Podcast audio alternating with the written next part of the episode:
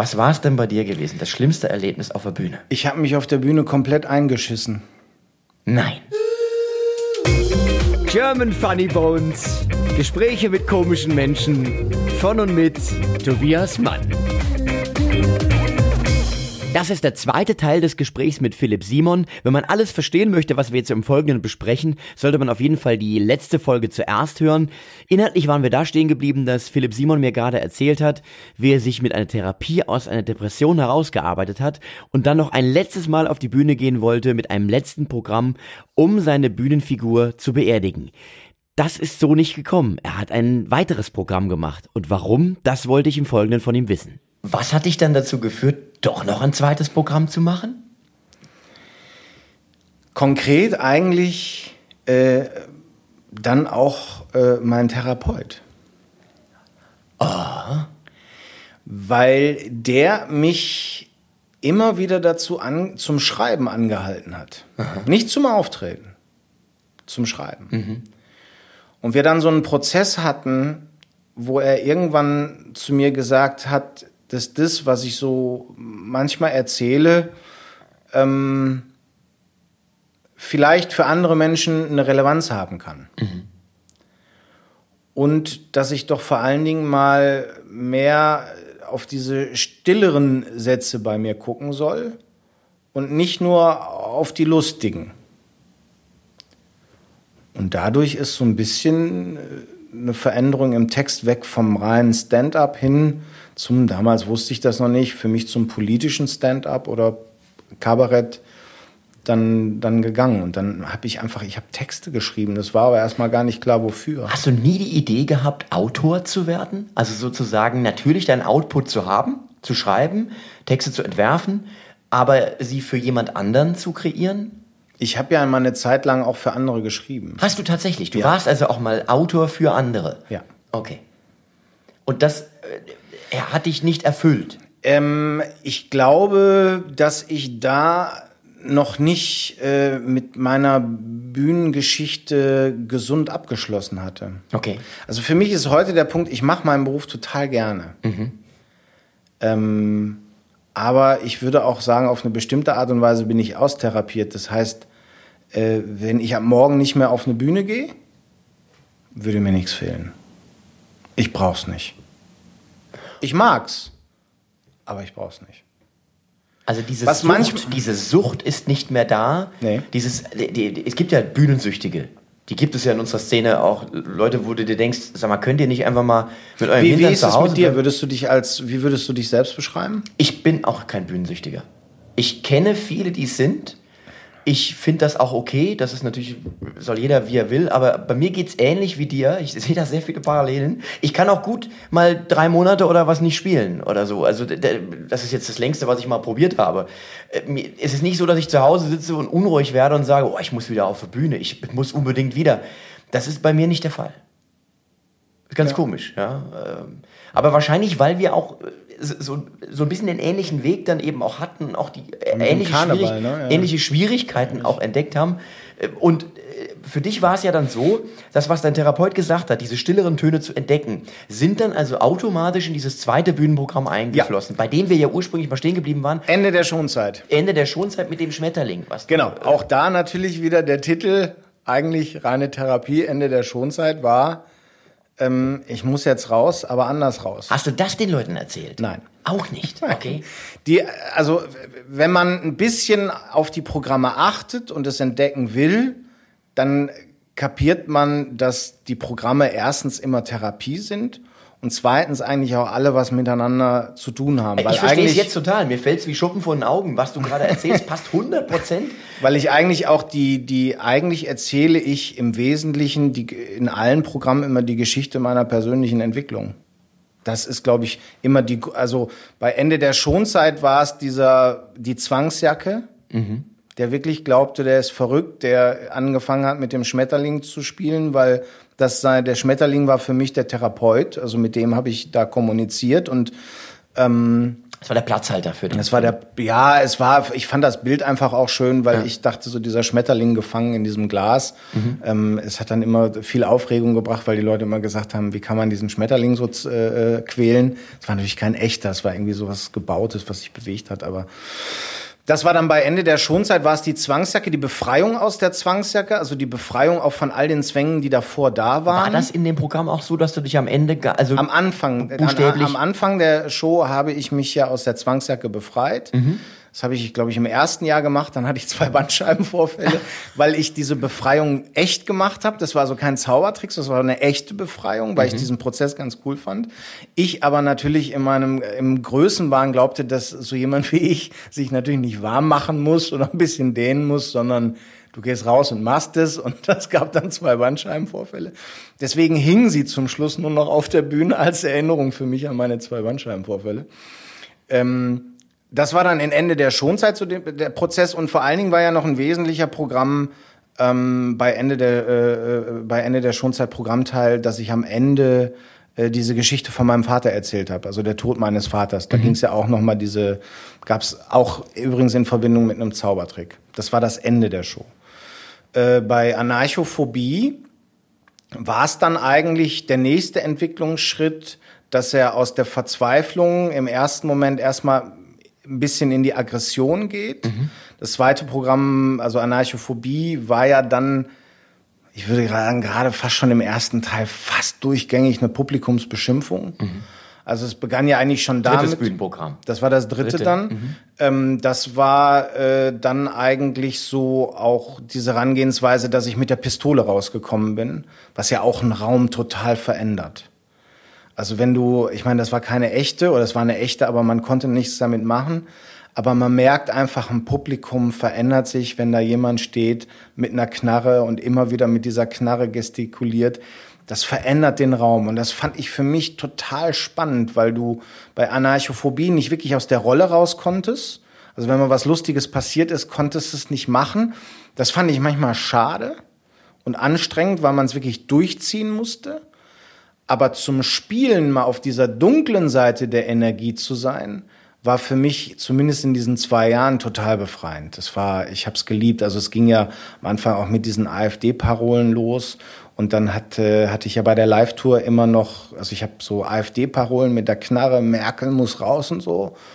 Und dann ähm, endete das damit, dass ich mich auf den Stuhl gesetzt habe und dann zweimal sagte, Selbstmitleid, Selbstmitleid.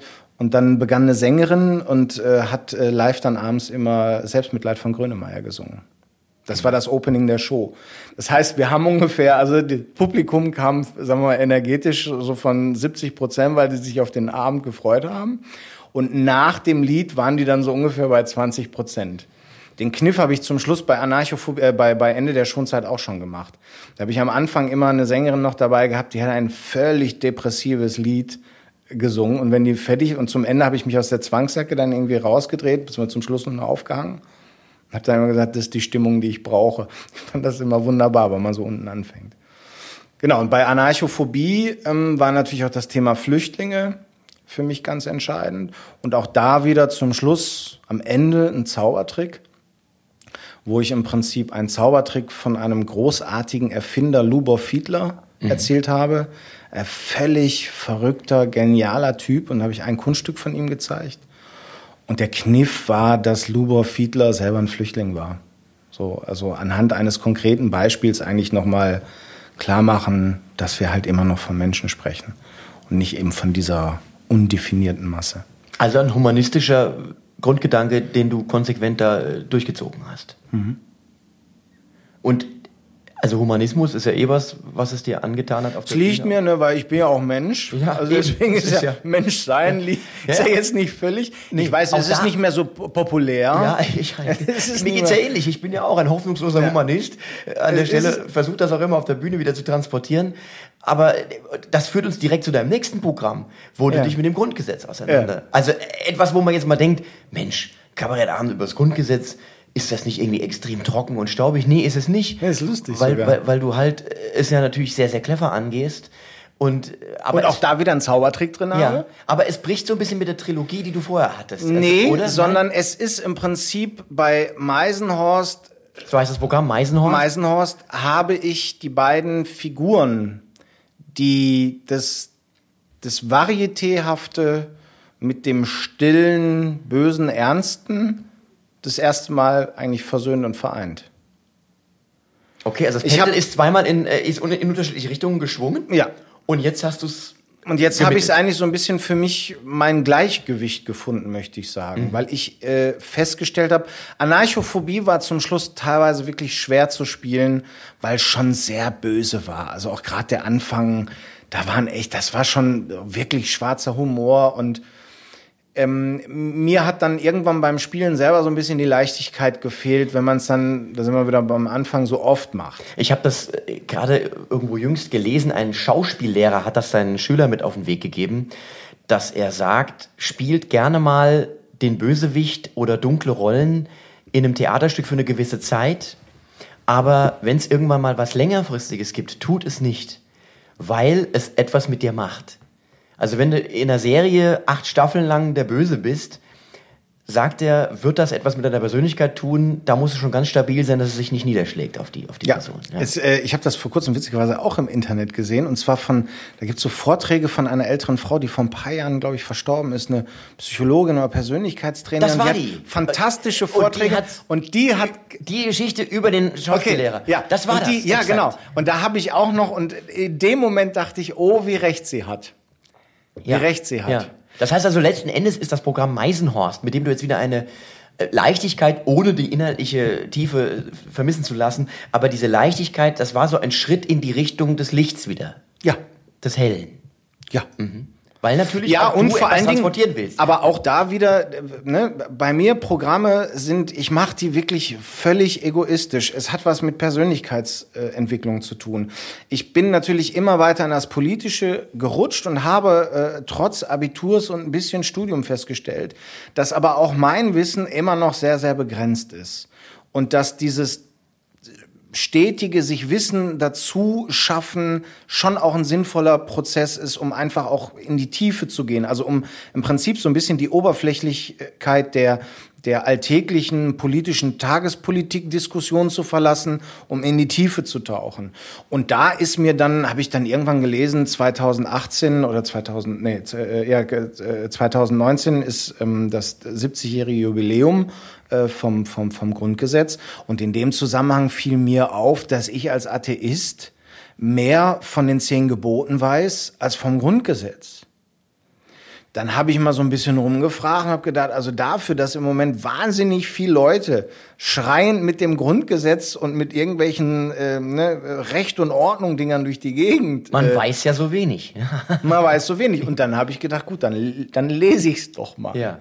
Und dann habe ich es gelesen. Und dann fand ich es total genial, hatte Spaß dran und dachte, ach Mensch, vielleicht interessiert es noch jemanden.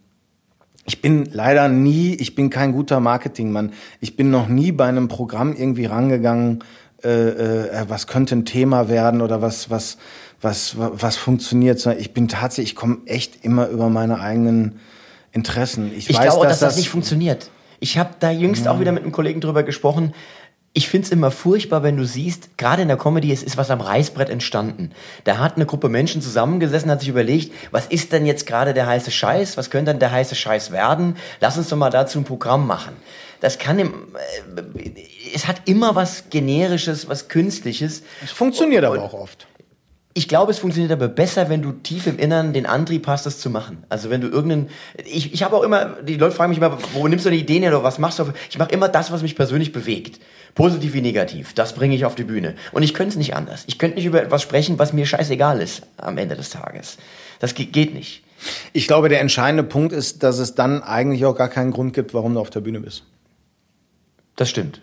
Naja, Aber das war für sei mich denn, auch wieder- also- es, es sei denn, es ist eine rein technische Geschichte. Also äh, kann, gibt's, kann ich mir auch vorstellen, dass es einfach jemanden gibt, der sagt, ich mag das, auf der Bühne zu stehen, das, das Spielen mit Worten. Ich weiß mein, mein Timing, wie das funktioniert und sowas. Und ich will einfach nur Show. Also das, das gibt es mit Sicherheit auch. Hat mit Sicherheit auch seine Daseinsberechtigung. Aber da würde mir persönlich etwas fehlen. Also es gibt ja immer diesen persönlichen Antrieb, warum geht man auf der Bühne? Du wolltest das Grundgesetz abhandeln im Rahmen meines Kabarettprogramms. Und das war der Grund, warum du dieses Programm geschrieben hast, auf die Bühne gegangen bist. Ganz klare kausale Kette, die völlig logisch ist. Und was du auch gerade erzählt hast, finde ich ganz spannend. Es gibt ja im Kabarett so zwei Richtungen. Die eine Richtung ist so, das ist, glaube ich, eine etwas, eine etwas aus vergangeneren Zeiten Herangehensweise, dass der Kabarettist vorne auf der Bühne steht und sagt, ich weiß, wie die Welt funktioniert. Ich weiß es. Und dann gibt es so den Zweifler, da zähle ich dich jetzt auch dazu, oder die Zweifler, die sagen, nee, wir wissen nicht alles. Und du den Leuten das eben vor Augen führst, auch dein eigenes Scheitern manchmal auch mit auf die Bühne nimmst, was ich viel spannender und interessanter finde, als jetzt, wenn einer zwei Stunden lang den Klugscheißer gibt und keinen Zweifel daran lässt, dass er weiß, was die Welt im Innersten zusammenhält, weil es im Zweifel auch gar nicht wahr ist. Ja, wobei das ist eine super spannende Diskussion, weil natürlich, ähm, ich glaube, man muss das ja auch so ein bisschen beobachten, in welchen Zeiten hat das auch stattgefunden. Also mhm. ich glaube ja, dass zum Beispiel insgesamt im Kabarett in den letzten Jahren es auch einen großen äh, äh, äh, Richtungs eine große Richtungsverschiebung in, in, in, in Richtung von ich möchte fast schon sagen äh, äh investigativen Journalismus gab, mhm, mhm, wo man natürlich auch hinterfragen kann, ist das überhaupt die Aufgabe des Hofnarren? Ja. Und wenn wir beim Hofnarren sind, angeschlossen die Frage, braucht's den Hofnarren eigentlich in einer Gesellschaft, wo alle Narren sind, braucht's den als Funktion noch? Weil wenn du mal zurückguckst. Also wenn der König selbst der Narr ist, wird der Hofnarr äh, dann überflüssig. Ja, und wenn du mal zurückkommst äh, oder guckst in der Geschichte des Kabaretts irgendwie, wenn, ähm, wenn du jetzt mal überlegst an die Zeit von Kohl. Da hat, wenn Dieter Hildebrand äh, den Kohl Birne genannt hat, mhm dann war das ein Tabubruch, dann war das, dann war das eine Majestätsbeleidigung mhm. und dann war das ein willkommenes Ventil für die Leute, die unten saßen. Das war Punk. Weil da oben war ja. dieser Typ, der hat den Kohl einfach mal Birne genannt und das war, mm, mhm. das war ein Ventil. Mhm.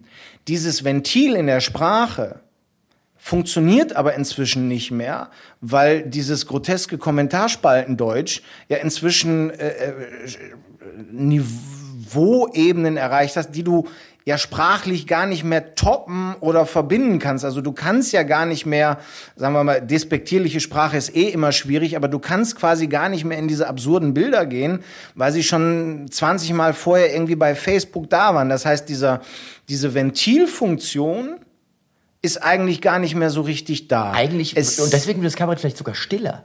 Weil, weil, weil man das. Äh, als ja, aber da muss man sich natürlich die Frage stellen, ist es dann noch Unterhaltung, beziehungsweise mhm. braucht man das dann noch? Mhm. Also für mich, weil für mich schließt sich, und das ist was, was mich jetzt im letzten Jahr extrem um, umgetrieben hat, ist es, inwieweit muss sich die Sprache des Kabaretts eben auch verändern, beziehungsweise auch neu erfinden? Weil ich finde, vieles, oder zumindest für mich in meiner Wahrnehmung, vieles funktioniert für mich nicht mehr. Und wenn ich dann manchmal jetzt Texte schreibe, die ich dann auch spiele, denke ich, ja, ist eine schöne Nummer. Aber passt es noch? Oder braucht's das? Ja. Okay. Braucht es? Also muss ich diese Aufklärung betreiben? Ist der Wille zur Aufklärung überhaupt noch da? Also ich meine, wenn du, wenn du, ne, dadurch, dass die Leute ja oder wir alle ja inzwischen mit einer Detailmenge beschossen werden. Hast du da noch die Energie, dem Kabarettisten zehn Minuten oder fünf Minuten beim, beim Sezieren dieses Inhalts zuzuhören? Oder hast du den ganzen Tag schon fünf Leute irgendwie zum Thema Klimawandel gehört und du dir denkst, weißt du was, ich genieße jetzt einfach am 18. Dezember mal die 14 Grad und den Sonnenschein. Also wo, wo wo müssen wir die Schrauben an der Sprache drehen, um wieder eine Begeisterung für die Idee des Hofnarren zu entfachen? Und hast du schon eine Antwort gefunden? Das wird das neue Programm. Okay, okay. Hast du schon einen Titel oder? Ja. Willst du schon sagen oder kannst du noch nicht? Teufelskerl. Das ist meines Erachtens die Weiterentwicklung des Hofnarren. Aber, aber es ist, äh, ich glaube, das ist kein Programm, äh, das ist kein Thema, was man äh, in einem Programm irgendwie komplett abhandeln kann. Aber es ist was, was mich total umtreibt. Weil wir großartige äh, Kabarettsendungen ähm, im, im Fernsehen haben, ihr zwei, Anstalt, ähm, die ja auch wirklich Aufklärung betreiben, die einfach auch, muss man sagen, einfach auch journalistisch recherchiert sind. Das hat es vor 20 Jahren in dem Maße auch nicht gegeben. Mhm. Ähm, und dann ist die Frage, haben sich die Kabarettisten da in eine Rolle reindrängen lassen? Oder ist es eine Rolle, die wir wirklich übernehmen wollen? Ich glaube, dass das tatsächlich ein Stück weit so ist. Und das ist auch etwas, was wir immer wieder, Christoph und ich, wenn wir die Sendung machen, äh, hinterfragen. Am Ende des Tages, und da muss man einfach auch mal, äh, muss man mal ganz klar sagen, soll auch äh, Kabarett immer noch unterhalten. Und das. Aber wo fängt die Unterhaltung an? Ja, eben. Das ist halt immer die große Frage. Natürlich soll es aufklären, das war ja auch schon immer ein Bestandteil des Kabaretts gewesen. Aber wenn, wenn es sich zu sehr in Richtung Aufklärung verschiebt oder äh, zu journalistisch wird, dann, dann ist es auch das, das Genre irgendwie nicht mehr erfüllt. Und es ist aber jedes Mal aufs Neue wieder ein Kampf, diesen Spagat hinzubekommen zwischen dem journalistischen Anspruch, der heute ans Kabarett da ist, der auch mit Sicherheit gerechtfertigt ist, aber zum anderen eben auch an diese klassischen Grundelemente, dass eben auch Pointen da sind, dass eine satirische Herangehensweise da ist, dass ein, ein, ein, natürlich eine Haltung dahinter steht, aber das ist halt sehr viel, was es da zu erfüllen gibt. Und äh, ich bin mir manchmal auch nicht sicher, ob es immer gelingt. Wahrscheinlich tut es das nicht. Aber, äh, das aber was wäre, was wäre denn der nächste? Du hast jetzt Farben beschrieben, die ich auch alle für richtig halte. Ja. Aber was wäre denn der nächste konsequente, radikale Schritt für Ja, aber gibt es den? Gibt es den? Geht den hat es immer gegeben, ja. Aber ich glaube, es ist eher die Aufgabe unserer Generation, so ein bisschen äh, den jetzt erstens mal zu identifizieren aber und mal zu ehrlich, machen. Wir haben so viel, es geht um so viel Inhaltliches, so viel äh, äh, Fakten und hin und her. Ist da nicht der Nonsens wieder das, wo es hin muss? Mal ehrlich? Das Absurde, das Surreale? Das Abgedrehte, weil wenn die Realität schon so übertrieben ist und der Satiriker, dem ist es ja zu eigen, dass er noch eins draufsetzt. Und wenn du aber kannst du Instagram und Co. noch abgedrehter machen? Ja, das also ist halt die Frage. Dir, ja, also äh, und die Frage ist, wird es dann überhaupt als etwas wahrgenommen? Also ich habe zum Beispiel letztens im Zuge dessen, dass ich mich auf die Sendung mit Christoph vorbereitet habe, der hat als Humorkunstwerk, was ich ja später auch ähm, äh, bei dir noch äh, mit besprechen möchte, hat er sich ausgesucht von Josef Hader das Programm Privat. Und ich habe nach Jahren das Programm wieder mal gehört und war begeistert. Das ist, und das ist genau das, er ist ja total im Surrealen. Er erzählt von einem Stock, der ihm auf den Kopf fällt und mit dem er dann in den Weltraum fliegt. Und also völlig abgedrehter Kram, der letztlich mit der Realität nur noch bedingt zu tun hat und dann doch wieder so viel. Weil er dann diese ganzen äh, Dinge aus der Realität wieder einfließen lässt. Und dann dachte ich mir, Mensch, ey, dieses Programm, das, ich weiß nicht, wann es entstanden ist, 2000, vielleicht oder sowas, ist so dermaßen gut und für die Zeit passend, obwohl es so lange her ist, dass es geschrieben und aufgeführt worden ist.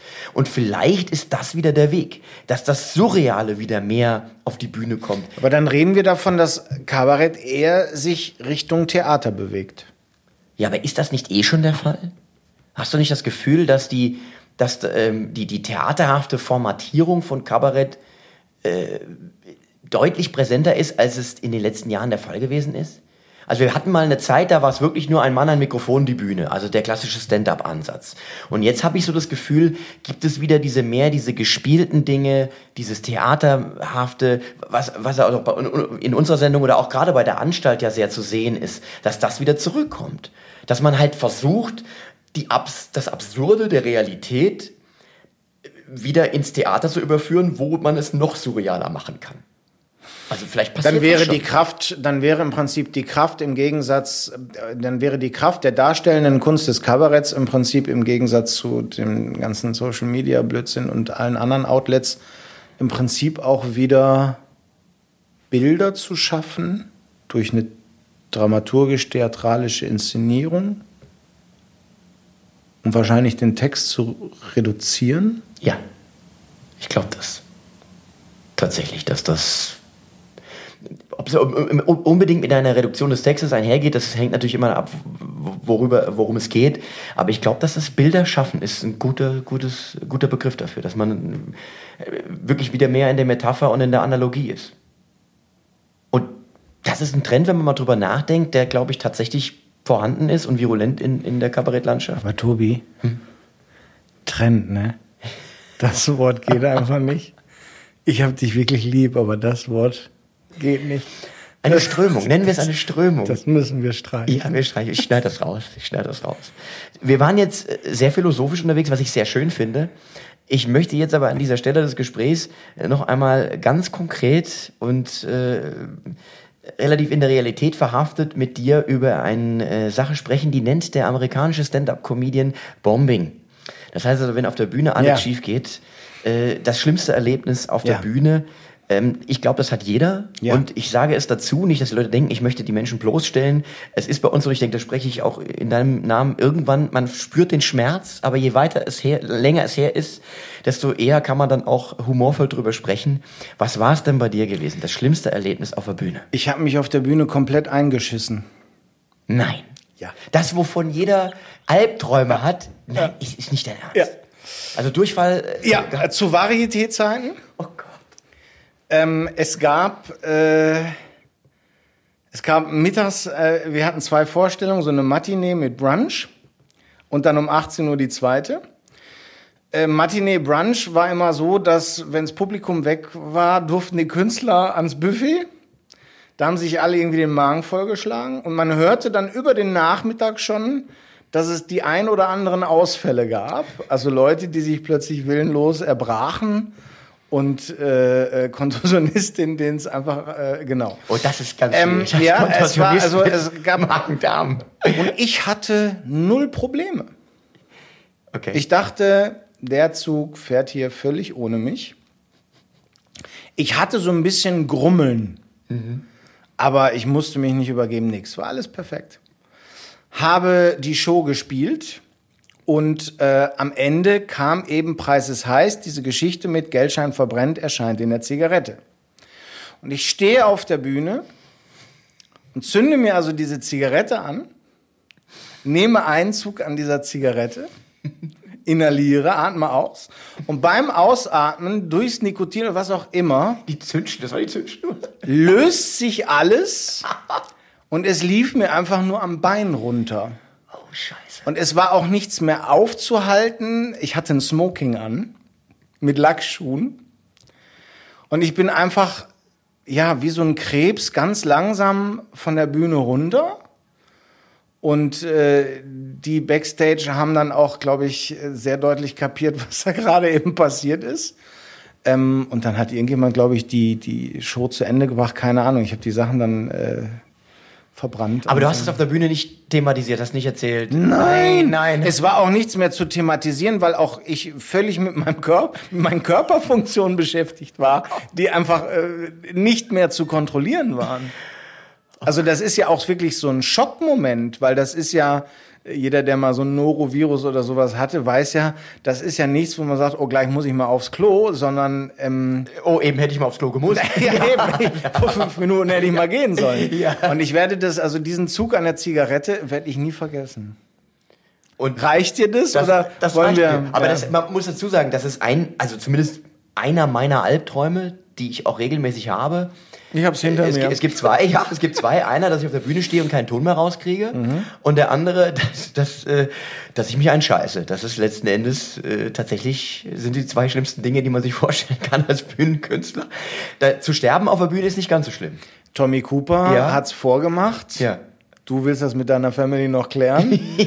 ähm, für mich wäre es jetzt kein Modell, glaube ich, aber Und wir kommen direkt zum nächsten dann. Äh, Der äh, äh, englischsprachige Stand-Up-Comedian sagt Killing zu Abenden, an denen es sehr gut gelaufen ist. Was war denn so etwas, worauf du im, im, im Rückblick besonders stolz bist?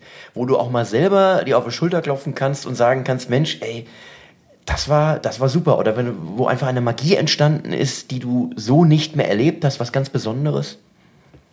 ich glaube, das war ein Abend, wo ich das Solo spielen sollte.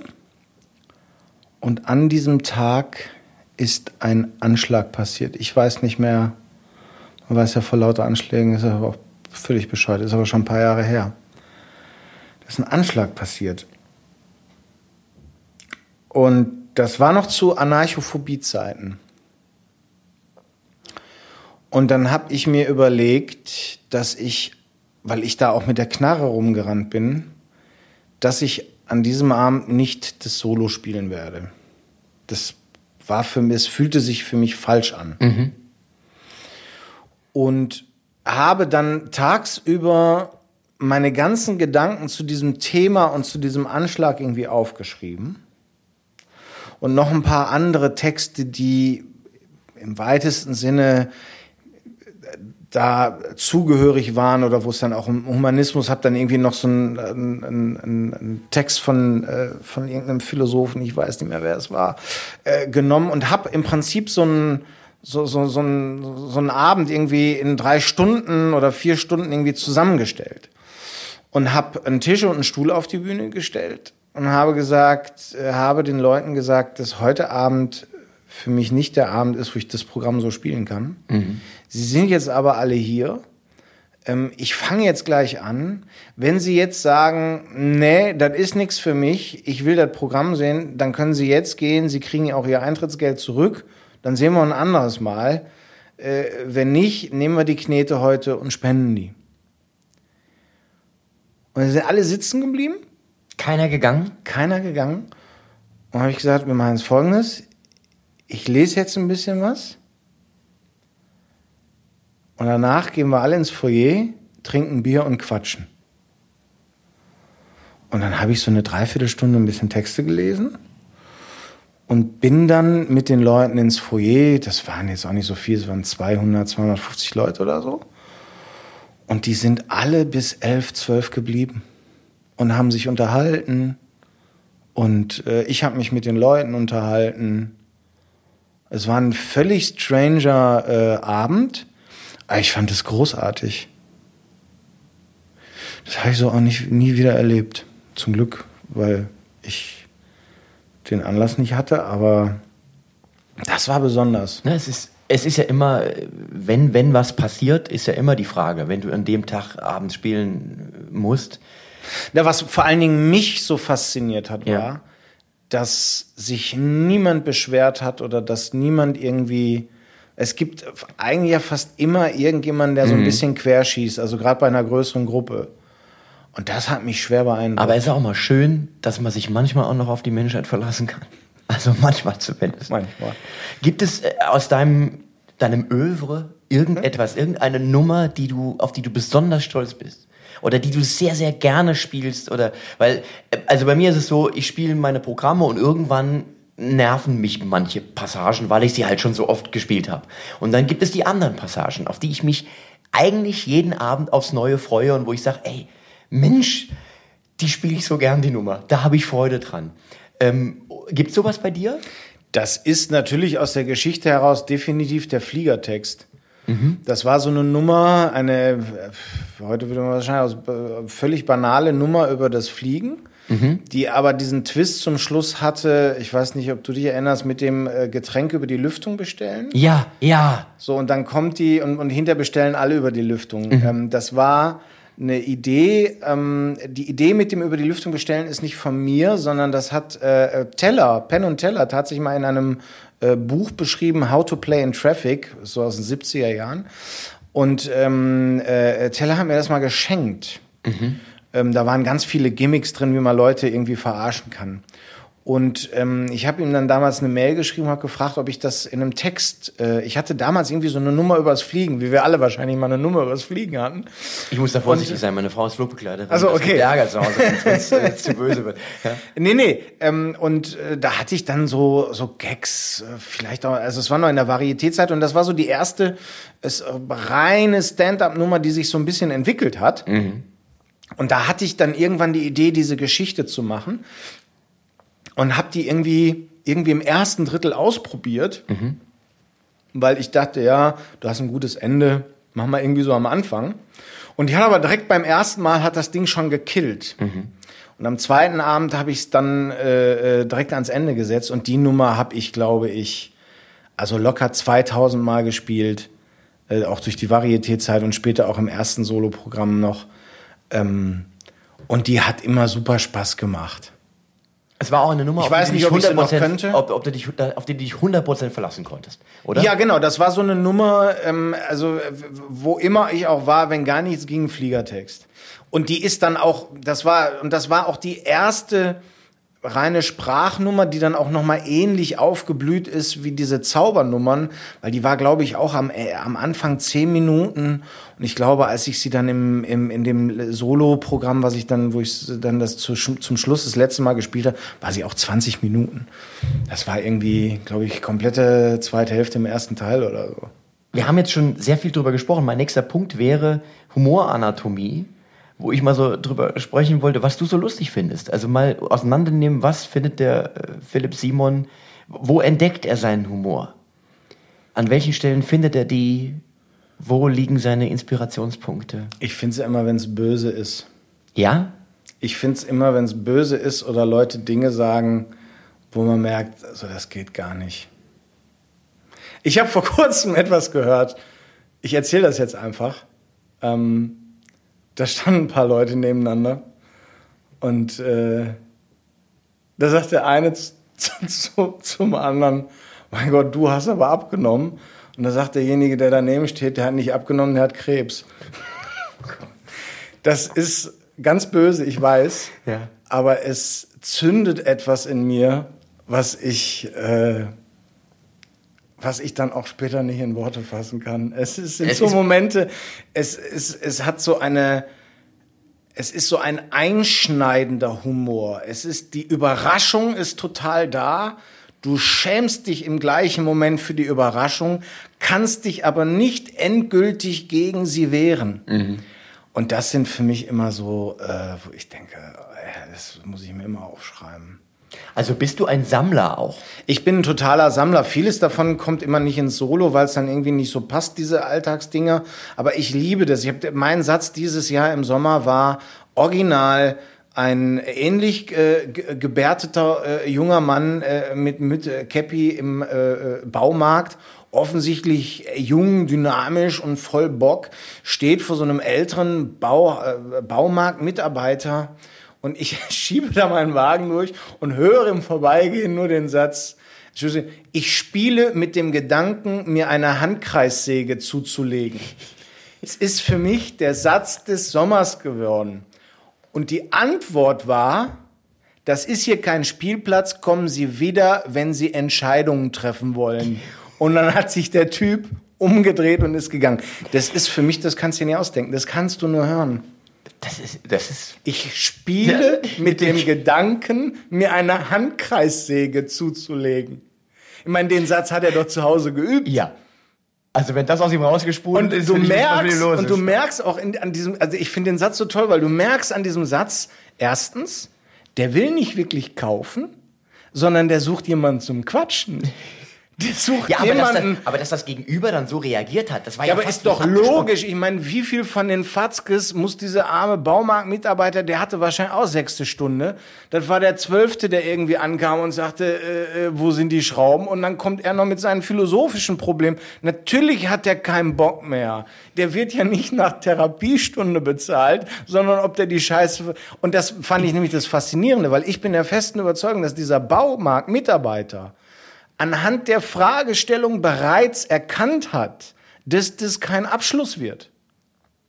Wer reingeht und sagt, ich spiele mit dem Gedanken, mir eine Handkreissäge zuzulegen, will nicht kaufen, der will reden. Das ist maximal browsen. Ja. Wie, wie, wie einfach, einfach mal so bei Amazon drüber geguckt, was so Handkreissägen kosten. Nur das halt im Analogen. Okay. Und was ich auch noch sehr schön finde, vor kurzem haben wir mit einem Freund gestanden, es ist kalt, wir tragen alle gerne Mützen. Ähm, und ich habe äh, auch gerne äh, eine, eine Wollmütze auf. Und ähm, dann guckten wir uns so um und sahen ganz viele junge Leute auch mit Mützen.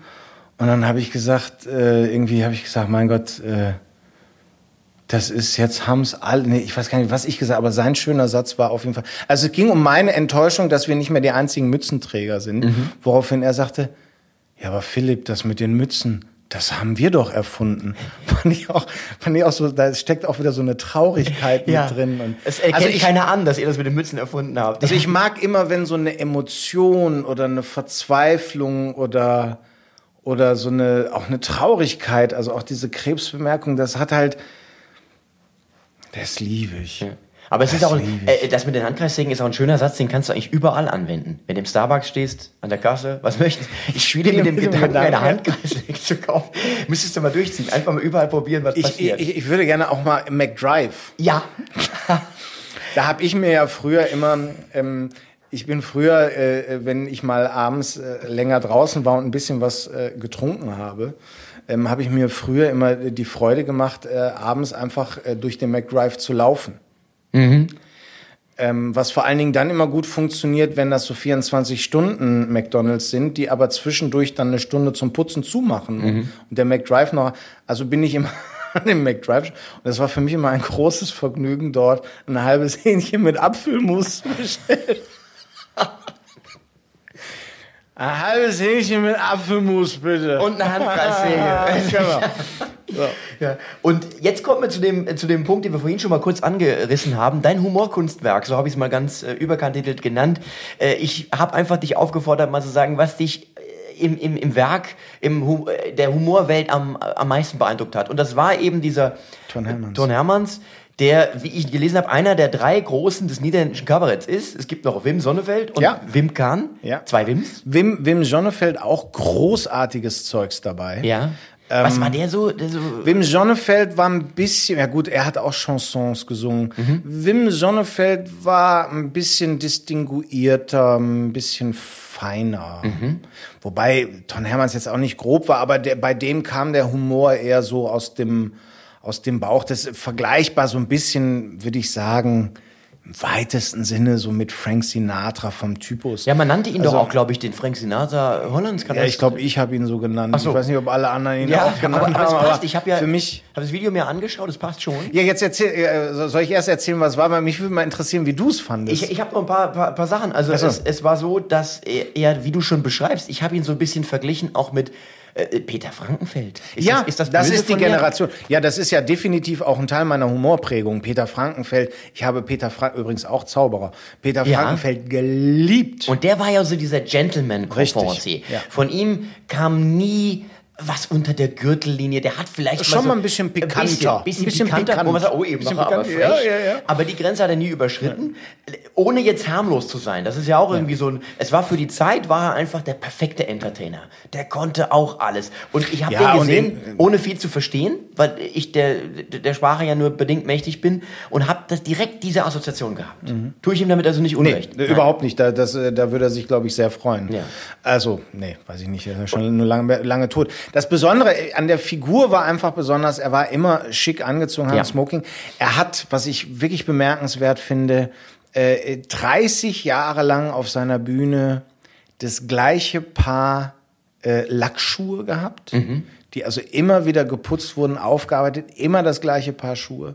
Hat immer über 30 Jahre die gleiche Truppe von Leuten, nicht nur auf der Bühne, sondern auch hinter der Bühne gehabt ähm, und hat einfach ja mit einer Leichtigkeit Programme. Es gibt so ähm, im, äh, auch so viel so Wortspielereien. Also da, da gab es so eine, da hat er dann irgendwie so einen Vereinspräsidenten äh, gespielt und da äh, war er dann der Vize-Präsident äh, ähm, und das äh, der Vize kann sowohl im Niederländischen der Vizepräsident, aber auch der Vizepräsident sein. okay. Und Der, der Vizepräsident und so solche Spielereien hatte er drin und ähm, die Szene, also es gibt verschiedene, aber die, die mich wirklich am meisten beeindruckt haben, und das habe ich ja ganz am Anfang erzählt, ist, er steht auf der Bühne mitten im Programm und erzählt ein bisschen über Sport und dass jetzt ja alle Tennis machen und dass das Quatsch ist und so, aber dass er jetzt auch ein bisschen mit Tennis angefangen hätte. Und äh, sagt, ah, wissen Sie was, ich zeige Ihnen mal was. Und äh, dann ruft er seinen Assistenten Johnny, der auch mit ihm 30 Jahre dabei war, und der kam dann auf der Bühne und sagt, pass auf, ich will den Leuten mal was äh, sehr, sehr Lustiges erzählen. Äh, tu mir mal einen Gefallen, äh, geh mal bitte an mein Auto. Hinten habe ich die Tennistasche mit dem Tennis, hol mal bitte. So, jetzt geht er also von der Bühne und er bleibt erstmal einen Moment am Mikro stehen. Und dann kommt er so, weiß ich nicht, 10, 15 Sekunden später kommt er wieder auf die Bühne und steht so mit der Hand vor ihm und macht immer so eine Schlüsselbewegung. Und Ton Hermanns bückt sich, braucht ewig lange, um das zu realisieren, was es ist. Und sagt, ah, du brauchst die Autoschlüssel, natürlich. Dann gibt er ihm die Autoschlüssel, das ist der zweite Abgang von Johnny. Und jetzt passiert drei Minuten so gut wie gar nichts mehr. Der steht am Anfang nur hinter seinem Mikrofon und wartet. Und das realisieren die Leute. Und dann fangen sie an zu lachen. Und wie? Ja. Und dann, weil sie dann lachen, können sie sich irgendwann nicht mehr gegen das Lachen wehren. Und dann bleibt er aber ganz konsequent. Also er lacht nicht mit, er geht nicht aus diesem Moment raus, sondern er geht irgendwann vom Mikro weg. Dann guckt er und er macht's alles nur noch eigentlich über seine Augen. Es Ja. ist eigentlich nur noch die Augenpartie, die mit dem Publikum spielt Ja. und die Reaktionen entfacht.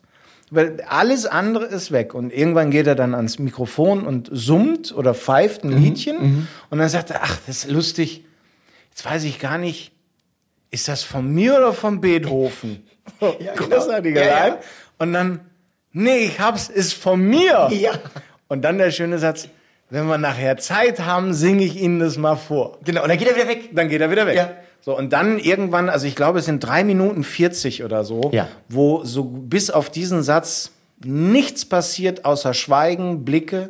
Die Leute bepissen sich vor Lachen. Und zum Schluss kommt er mit dem Tennisschläger und dann macht er normal weiter. Und das hat mich immer wahnsinnig beeindruckt, dass du weil es geht ja, wenn du die, wenn du die Lacher nonverbal äh, steuern willst, musst du extrem dein Herz und deine Hand und dein Gefühl im Publikum haben. Du musst spüren, wie lange folgen sie mir, wann ist der Moment, wo ich wieder was setzen muss und trotzdem aber die Pausen so lange ziehe, dass die äh, Spannung auch bleibt. Weil wenn du es zu schnell machst, geht's tot. Wenn du es zu lange machst, also es ist so ein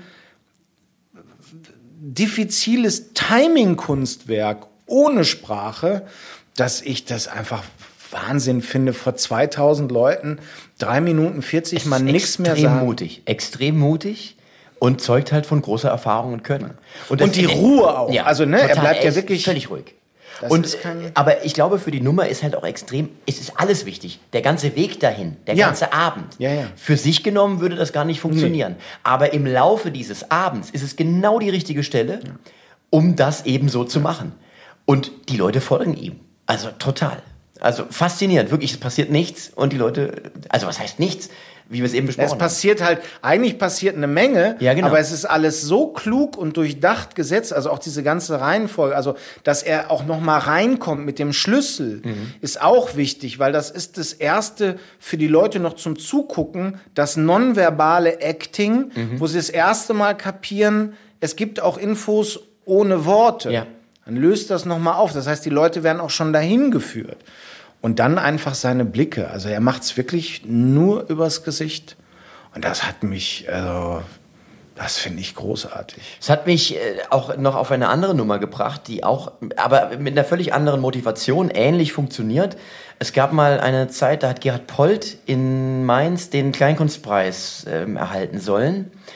Und es gab einen Text von ihm, der wohl so nicht gesendet werden soll. Also man sagte ihm, du darfst diesen Text nicht machen. So zumindest glaube ich die Geschichte, dass, ich, dass die so war.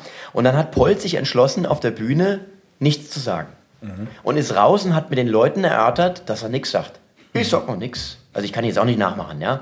Ja, und dann ist er auch rum, hat geguckt und sagte dann irgendwann, es zieht sich, gell? Es zieht sich. Und hat das wirklich äh, auch zum, äh, zum Gag gemacht. Kam also auch raus, hat natürlich eine ganz andere Vorgeschichte. Aber da sieht man, es gibt wenige Beispiele dafür, wie etwas total nonverbal passiert, ohne dass was dargestellt wird. Sondern dass eben gerade diese Leere die, die, die Basis der Nummer sind. Und das war da auch so. Aber Polt ist natürlich auch ein Meister der Langsamkeit, weil bei ihm finde ich, äh, der hat's ja wirklich so, aus meiner Perspektive, so perfektioniert, dass er ja quasi den Zuschauern beim Denken zuschaut und weiß, wann sie jetzt an diesem Punkt angekommen sind, wo sie den nächsten Impuls brauchen. Das finde ich auch bei Polt äh, der Knaller. Ich lieb, den liebe ich auch total. Also. Und äh, Ton Hermanns, der hat dich also in der Kindheit erwischt, an wie alt warst du? Ähm, Oh, das weiß ich nicht, aber das war definitiv auch noch unter zehn, weil d- ich weiß, dass ich irgendwie mit acht oder neun meinen ersten Smoking haben wollte und den wollte ich def definitiv wegen Ton Hermanns. Ich habe den damals in den Niederlanden bei meinen Großeltern dann öfters im Fernsehen gesehen und die haben sich halt diese, diese Witze erzählt irgendwie mit, äh, dass er seine One-Man-Show mal in, in Deutschland gespielt hätte und an dem Kurhaus in Baden-Baden. Und dann hat er davor gestanden, dann wären zwei deutsche Frauen im Kur, am Kurhaus vorbeigegangen und haben gesagt, oh, das ist eine Ohne-Mann-Show, da gehe ich nicht hin. Und so, also solche Dinge und das wurde irgendwie erzählt. Und, Ja, ähm, ja er hat deswegen- ja diese, diese Feiertagsprogramme auch gespielt. Also da Ja. kam so Silvester, Weihnachten. Genau. Ich glaube, was du mir geschickt hattest, war ein Silvesterprogramm. Ich bin mir nicht ganz sicher, oder ein Weihnachtsprogramm, was mich so ein bisschen wieder an Emil Steinberg erinnert hat, Der natürlich Emil Steinberger heißt. der ja auch immer an Silvester gezeichnet Ja. worden ist. Also der ganz dezidiert für diesen, diesen Feiertag da ein Programm zusammengestellt hat. Und da hast du wahrscheinlich wirklich, man war bei den Großeltern, weil die Eltern irgendwo anders feiern waren, man war da irgendwie, die waren... Nee, nee, das hat schon die ganze Family geguckt. Ah, die ganze Family. Das war noch, das war noch das äh, Blockbuster, wirklich? Das war noch das Lagerfeuer, was Thomas Gottschalk inzwischen so vermisst. Ja. Ähm, das war noch das Lagerfeuer. Da gar, also in Holland war das dann wirklich so bei meinen Großeltern, da saßen dann bestimmt 10, 15 Leute. Der Fernseher war neben dem Kamin, was der Bildröhre, glaube ich, auf Dauer nicht gut getan hat. Mhm. Ähm, es gab Botteltjes, also die Erwachsenen so kleine Schnäpschen. Und ähm, dann halt immer was zu, zu knabbern irgendwie, dieses ganze holländische Zeug. Und das war immer der Samstagabend. Wir waren meistens am Wochenende in den Niederlanden. Und das war immer der Samstagabend, da wurde dann entweder im holländischen Fernsehen eine tolle Show geguckt oder eben ARD Eurovision Verstehen Sie Spaß mit äh, Paola und Kurt Felix. Und ich weiß nämlich, das Highlight des Jetzt läuft mir nämlich direkt das Wasser zusammen. Das Highlight dieses Samstag-Fernsehabends war dann immer, es gab halt immer was zu knabbern und so gegen zwölf, wenn die dann schon alle ihre Schnäpschen drin hatte. Meine Oma hat natürlich Samstag schon den Braten für sonntags gekocht. Und um 12 Uhr bekam jeder so einen, so einen ähm, tiefen Teller. Da war eine äh, Scheibe Weißbrot, dieses typische holländische Knautschbrot drin. Ja. Und dann nahm sie dann immer eine Kelle von der Bratensoße und machte die über diese Brotscheibe. Und dann bekam jeder quasi schon mal so ein Amüsgöl Ein Gruß aus der Küche. für den Sonntag. Ja. Das heißt, du hast am Samstagabend schon mal den Geschmack vom Sonntagsbraten gehabt. Ist auch etwas, das werde ich nie vergessen. Aber ist der Hammer, oder? Wie man sich so Gerüche, Gerüche, Geschmäcker einfach so wenn. Auch dieses Ritual ja. einfach. Ja. Das ist ja auch was, was, klar, der, wirklich der Käseigel oder der Mettigel und so, diese ganzen nostalgischen Erinnerungen sind immer verknüpft mit diesen Erlebnissen. Auch hier Wetten, das dürfte ich immer gucken. Das werde ich auch nie vergessen. Deswegen kann ich Gottschalk ein Stück weit verstehen, dass er das vermisst. Aber äh, mein Gott, man, äh, es sind halt andere Zeiten. Wobei es ja heute auch wieder so Heute Events ist, es, gibt. heute ist das Lagerfeuer Instagram und Facebook. Ja, das Da sitzen die Leute alle versammelt und warten darauf, dass sich einer raustraut. Es ist halt eine andere, es ist eine andere Haltung. Früher hat man gesagt, ah, guck mal, der Do Gottschalk hat aber äh, doofe Klamotten an. Mhm. Ähm, und heute wird halt direkt so drauf geprügelt. Hashtag Gott, Gottschalks Klamotten. Ja, und dann geht's so. ja was, was natürlich aber auch lustig ist ein Stück weit, ähm, jetzt ist dieses Internet ja total ungebunden. Ja, jeder kann gucken, wann er will und so. Und die gehen jetzt aber wieder zurück auf das alte Konzept der Live-Übertragung. Das ist ja das Verrückte. Also, dass man äh, dieses Nicht-Lineare so gefeiert hat als die große, äh, das große, die große Innovation. Und jetzt machen sie alle wieder Live-Videos. Das heißt also dann doch wieder das Lagerfeuer. Und Weil aber auch äh, dieses Jahr ja übrigens auch sich beim Fernsehen durchgesetzt hat, bei The Masked Singer.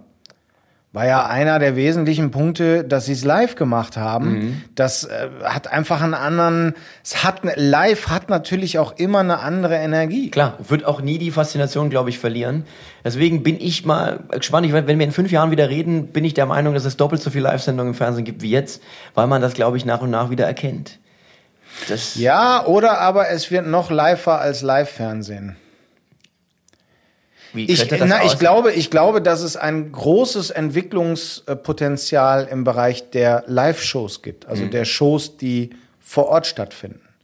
Ich glaube, Ja. dass gerade ähm, Theater, Kabarett, Musik, ich glaube, dass diese Form der Unterhaltung im Zusammenschluss auch mit bestimmten technischen äh, und äh, Weiterentwicklungen, glaube ich, auch nochmal eine ganz, ganz neue Kraft entwickeln kann. Mein Traum wäre ja nach wie vor irgendwann, äh, äh, da, dass ich im Keller so, so eine Bühne hab ähm, und ich dann einfach in die Theater geschaltet werde. Dass man nicht mehr reisen muss. Dass ich im Prinzip um 5 vor 8 zu meiner Frau sage, du, ich bin jetzt mal eine Dreiviertelstunde im Keller. ja. Da schmeiße ich dann Skype oder wie das heißt an. Ja. Ne? Äh, Stehe vor Grün, kann mich also in jeden Hintergrund zaubern. Ja. Prompter mein Programm.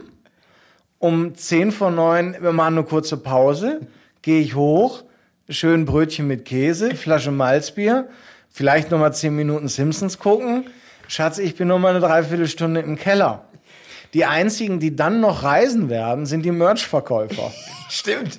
Ja? Stimmt. Also da wird auch, da wird, da wird so ein ganzer, und es wäre ja, ich möchte an dieser Stelle echt mal die Gelegenheit nutzen, für dieses Modell zu werben, weil, womit man sie ja auch alle gerade kriegen kann, ist, es wäre natürlich auch super im Kampf für den Klimawandel. Absolut. Wenn Weil- wir klar. Nasen nicht mehr das ganze Jahr irgendwie durch die Gegend schießen müssen, sondern völlig entspannt in Boxershorts aus dem Keller streamen können. Ja. Nicht nur wegen der Umwelt, Ja. sondern auch aus vielen Gründen würde ich gerne diese Diskussion im Kleinkunstbereich. Also wenn ich Also dann die kann man- Trend setzen könnte. Ja, da, ja. Aber die Kabarett Livecam wäre so dein Traum. Und siehst du, wieder war die Pornoindustrie zuerst. Also ist halt Stimmt. Eine, eine innovative Branche. Die waren immer schon Stimmt. mit allem vorne dran. VHS, DVD, überall war die Pornoindustrie Stimmt. zuerst. Ja. Dann müsste, dann ist wahrscheinlich, aber dann bin, dann müsste man fast schon wieder sagen, bin ich mit dem Livestream zu spät, sondern dann wäre jetzt gerade die Frage, und ich weiß nicht, ob du es weißt, aber was ist gerade der heiße Scheiß bei Pornos? Da müssten wir mal jemanden anrufen. Da müssen wir mal, Ja, ruf doch mal Christoph ich- an. Ruf doch mal, ruf doch mal den Christoph der, Sieber an. bestimmt der weiß Bescheid. doch bestimmt Äh, hallo Bescheid. Christoph. du, willkommen zu den Kurzkategorien, sind schon fast am Schluss. Äh, die Top 3 lustigsten Menschen der Welt. Um Gottes Willen. Leben und Tod. Ton Hermanns. Oh Gott. Äh, uh, ähm, dann vielleicht, boah, das ist aber schwierig. Die lustigsten Menschen der Welt. Es gibt so viele, die lustig sind. Ich mochte ja immer den Humor von Larry David bei Curb Your Enthusiasm. Ja, sehr gut. Weil das ist auch dieser Humor, den ich vorhin mal beschrieben hatte, der so irgendwie aus Und der auch Ecke- schmerzhaft ist. Ja, genau. Ja. Ähm, ach komm, weil er es einfach kann. Ist nicht mein Favorite, aber weil er es einfach kann, Jerry Seinfeld. Jerry Seinfeld war, glaube ich, auf so vielen Ebenen prägend und finde ich, hat so einen faszinierenden Lebenslauf hingelegt und äh, schafft es immer noch irgendwie einem bei äh, äh, Comedians in Cars Getting Coffee äh, irgendwie immer noch mal ein Lächeln hervorzuzaubern. Ja, ja. Ähm, Ich habe ihn jetzt mal live gesehen vor gar das ist nicht aber jetzt eine sehr Zeit. absurde Mischung, die ich habe. Ja, Tom doch. Hermans, Larry David und, Jerry, Jerry Seinfeld. Seinfeld. Aber lassen wir so stehen. Lassen wir so stehen. Abschluss ist Lieblingswitz. Nein, nein, ich habe was vergessen. Worüber hast du zuletzt gelacht? Äh, konkret tatsächlich über diese Bemerkung mit dem Krebs. Und dein Lieblingswitz, Spruch, Lieblingspointe? Ähm, habe ich auch, ist bei mir immer wechselnd. Ich habe heute äh, äh, einen Witz gelesen, ähm, den ich heute Abend äh, fürs Warm-up, wir sind heute Abend gemeinsam bei einer Aufzeichnung Ja. und ich will da mal keine Texte machen, sondern ich erzähle immer einen Witz. Deswegen habe ich heute noch mal gelesen, ich finde ihn sehr süß, ich erzähle ihn jetzt einfach. Dann ist ein blinder Mann mit einem blinden Hund, kommt an eine Ampel, die Ampel ist rot, der Hund geht trotzdem rüber, der Blinde folgt ihm, alle Leute treten auf die Bremsen, Karambolagen, Riesenbohai, der Typ geht weiter über die Straße, auf der anderen Seite kramt der Blinde in seine Tasche, nimmt ein Leckerli und gibt das dem Hund und da steht ein Typ daneben und sagt, ist es jetzt Ihr Ernst, der hätte sie fast getötet und sie belohnen ihn auch noch, sagt der Typ, der Blinde, nein, ich will nur wissen, wo der Kopf ist, damit ich ihn jetzt in den Arsch treten kann. es, ist, es ist ein bisschen Karneval, aber. In diesem Sinne, lieber Philipp, ich danke Ja. dir für das Gespräch. Ich dir auch. Das war der zweite Teil des Gesprächs mit Philipp Simon bei German Funny Bones. Nächste Folge, neuer Gast. Bis dann. Wenn es euch gefallen hat, gebt eine gute Bewertung ab. Danke.